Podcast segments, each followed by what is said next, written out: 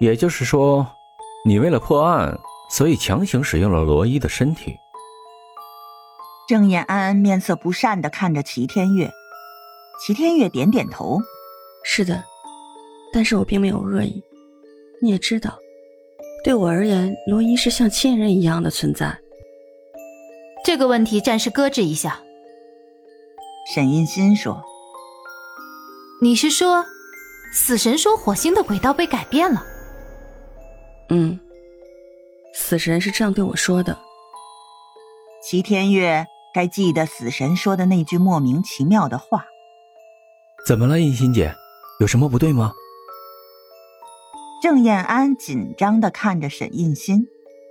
沈印心从袍袖中拿出星盘，喃喃自语：“火星，荧惑之星，主征伐刀兵血光。”荧惑的轨道改变，本该死去的人用另外一种形式活在了人的世界。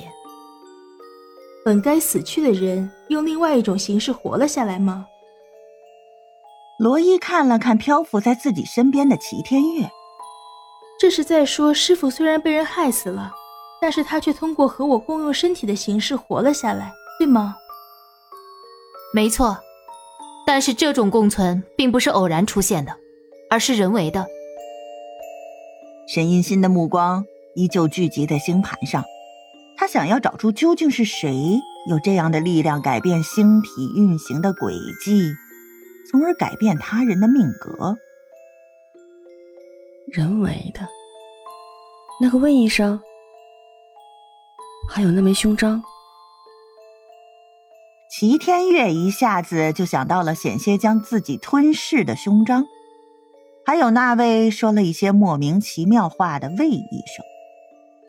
沈印心也想到了这件事。你说胸章，你还记得那上面的纹路是什么样子的吗？见齐天月点头，沈印心拿出一支笔，念动咒语，那支笔就出现在了齐天月的手中，然后一个小小的记事本。也出现在了齐天月手中，请把那个胸章的样子画出来吧。齐天月按照自己的记忆在纸上勾描着那诡异的纹路。同样见过胸章的罗伊也凑在一旁帮齐天月将这记忆残缺的部分补齐。那，就是这个。齐天月将自己画好的同样举在胸前。这，这是。沈印心一看到那个花纹，竟然踉跄的倒退两步，双眼圆睁，好像受到了什么惊吓一样。郑燕安见沈印心这副模样，赶忙伸手扶住了。印心姐，你怎么样？沈印心摆摆手，向郑燕安示意他没事。然后沈印心双手翻转，一片绿色的光芒带着浓郁的生机自沈印心的身上升起。并在空中汇成了一把宝剑的模样，向着解剖室的南方刺了过来。可是利刃的尖端刚刚到达那个地方，就见到一阵红色的光芒闪耀，宝剑瞬间停滞在了空中。然后一阵冰块裂开的声音响起，一道长长的裂口在剑身上蔓延。只一个眨眼，宝剑就这样变成一个个碎片消失了。姐，一看到你的弟弟就这样刀剑相向，似乎有些不妥吧？低哑的嗓音中带着调笑。郑燕安等人都警惕的看着那片红光中形成的人形。郑燕安看了沈印心一眼，想要问问他知不知道来者是谁，可是沈印心竟然一脸的愤怒。这样习惯了沈印心的笑容的郑燕安很是奇怪。这位学姐向来是喜怒不形于色的，笑容也不过是她的一张面具而已。怎么今天竟然这么轻易就在他们面前显露出了她的怒气呢？郑延安仿佛看到沈印心的背后燃起了熊熊的怒火，火焰跳跃，就要把他的解剖室给烧掉。你小子还知道回来？左手一握，一把玉弓出现在了沈印心的掌心。食指搭着弓弦，光芒流转，一支羽箭被直直的射出，那个人形渐渐的显出了自己的面目。一个红发红瞳的男子从光芒中走了出来，只是一抬手就将冲至他眼前的羽箭握住，一个用力，羽箭也和那把锋利的宝剑一样化成了尘埃。见沈音心还要动作，男子连忙走到他的身边，扣住了他的手腕。姐姐，你这是要谋杀亲弟呀？哼，谋杀亲弟，你还知道你是我弟弟？沈印心怒极反笑，没有被扣住的左手狠狠的打在了男子的脸上。沈印剑，你抛弃你身为家族继承人的责任，离家五年，如今你还有脸回来？姐姐！男子大叫一声“姐姐”，就矮身跪了下。我知道不打招呼就私自离开家是我的不对，可是家族真的就需要我吗？三百年来，我是唯一一个无法继承青龙之力的男子，我根本就不具备守护家族的能力。我离开家只是去寻找可以变强的方法呀。那你是从哪儿整了这么个杀马特的发型的？出去一趟，居然还学起人家染头发来了。姐，这不是染的。沈银剑知道自己的姐姐心疼自己，只是现在磨不开面子，就开始装可怜。姐，你不知道，我这是和朱雀之力融为一体的表现。要是你不喜欢我的头发，我也可以把它变成黑色的。不过，姐姐，我现在已经完全掌握了朱雀之力，力量也得到了很大的提升。为了可以提升力量，我受了好多伤。不过，为了可以保护姐姐，我不在乎。你瞧，我现在已经可以保护你了。行了，行了，快起来吧。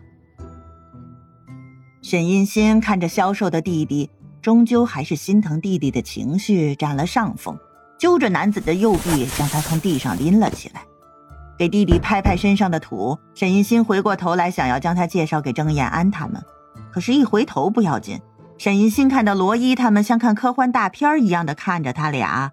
更过分的是，郑燕安的眼睛里多了些许想要把他们姐弟两个解剖了，看看内部构造的狂热。沈银心的鬓角划过一滴汗珠。喂喂，嫂子，你可不要把我们当成你的下一个研究课题啊！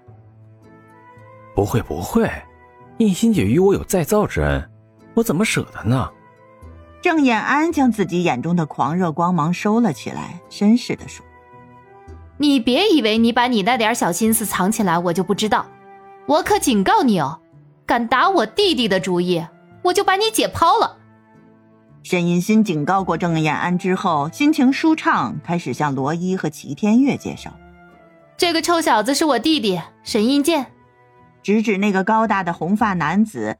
沈印心又向沈印剑介绍其他人：“喏，那位短发美女是齐天月，那位长发的小美女是罗伊，那个臭小子郑延安，他是我的干弟弟。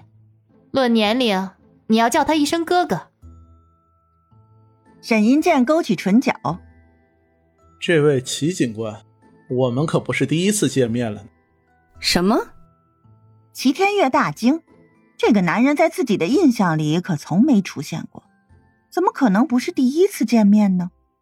对了，你不说这件事，我还忘记了呢。你说，你为什么要把家族的徽章留在案发现场？为什么要更改齐天月警官的命运，让他和罗伊合体？沈印心修长的手指拧住沈印剑的耳朵，来了个一百八十度旋转。沈印剑疼得直叫唤：“姐，哎姐，你先松手啊！啊啊啊！好疼，疼疼疼！”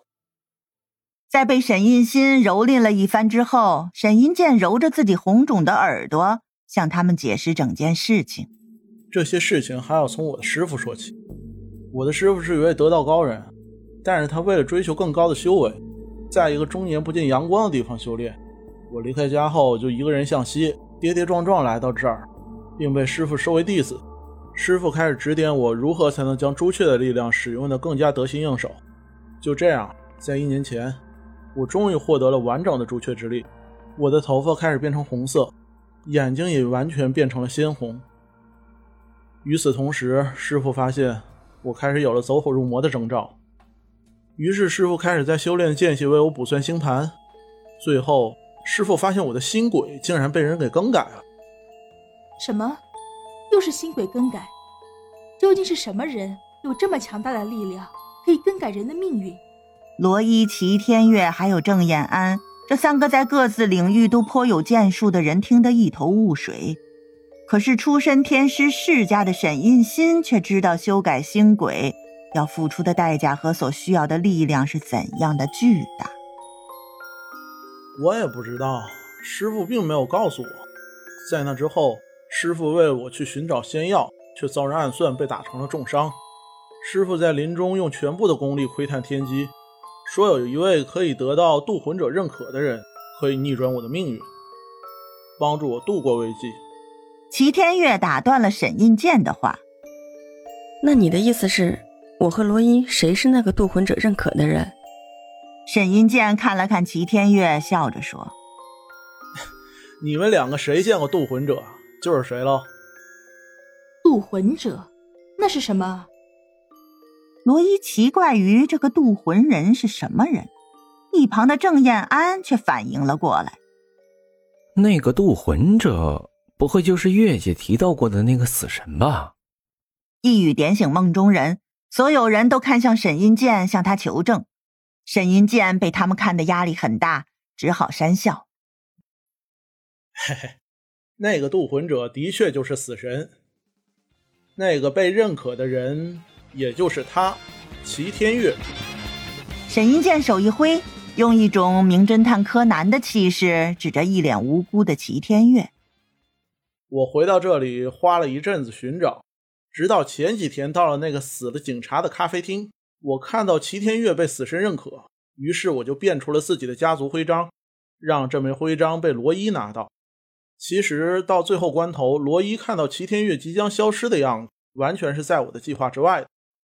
我本来想用那枚胸章将齐天月的灵魂收起来，然后将徽章放在罗伊的身边，这样齐天月的灵魂就可以一步一步地吞噬罗伊的灵魂，最后完全和这具躯体融合。可是没想到，这样两个灵魂并存的情况，我也没有想到呢。沈阴见无辜的摊手，但是齐天月可已经气得炸毛了。你这个人怎么这样恶毒，竟然想要害死我的徒弟？老娘要是帮你，就旗子倒着写。而另一位当事人罗伊相比之下就要淡定多了，他拉住齐天月的手臂，亲昵的说：“师傅，别生气嘛。”为了这样一个智商明显不够、情商严重欠缺的家伙生气，太不值得了。齐天月看着自家徒儿那双水汪汪的大眼睛，实在是不忍服了他的意，只好用眼睛寻找着一向很护短的郑燕安，要他给罗伊报仇。可是看了一圈下来，也没找到郑燕安的身影。奇怪，郑燕安这个超级护短的家伙去哪儿了？齐天月正说着，就看到郑燕安突然走进了解剖室，站在沈印心他们的身后，把正在教育和被教育的俩人吓了一跳。印心姐，印剑弟弟。郑燕安一手举着一根小臂粗的针筒，原来这家伙刚刚是去办公室拿注射器了。请给我一点血样好吗？姐弟俩还没反应过来。我对于你们这种可以随意上演三 D 科幻大片的血统很感兴趣。郑雅安说的十分诚恳。出于为了医学研究的目的，还请你们配合我。然后他不由分说卷起姐弟俩的衣袖，强行扎了针就跑，跑出了安全距离，停下来向他们喊：“你们这是为祖国的医学事业做贡献了，祖国和人民会记得你们的。”姐，你这认的什么干弟弟呀？沈印心一脸虚弱地说：“大家好，我是贾局的扮演者，本集播讲完毕，请听下一集。”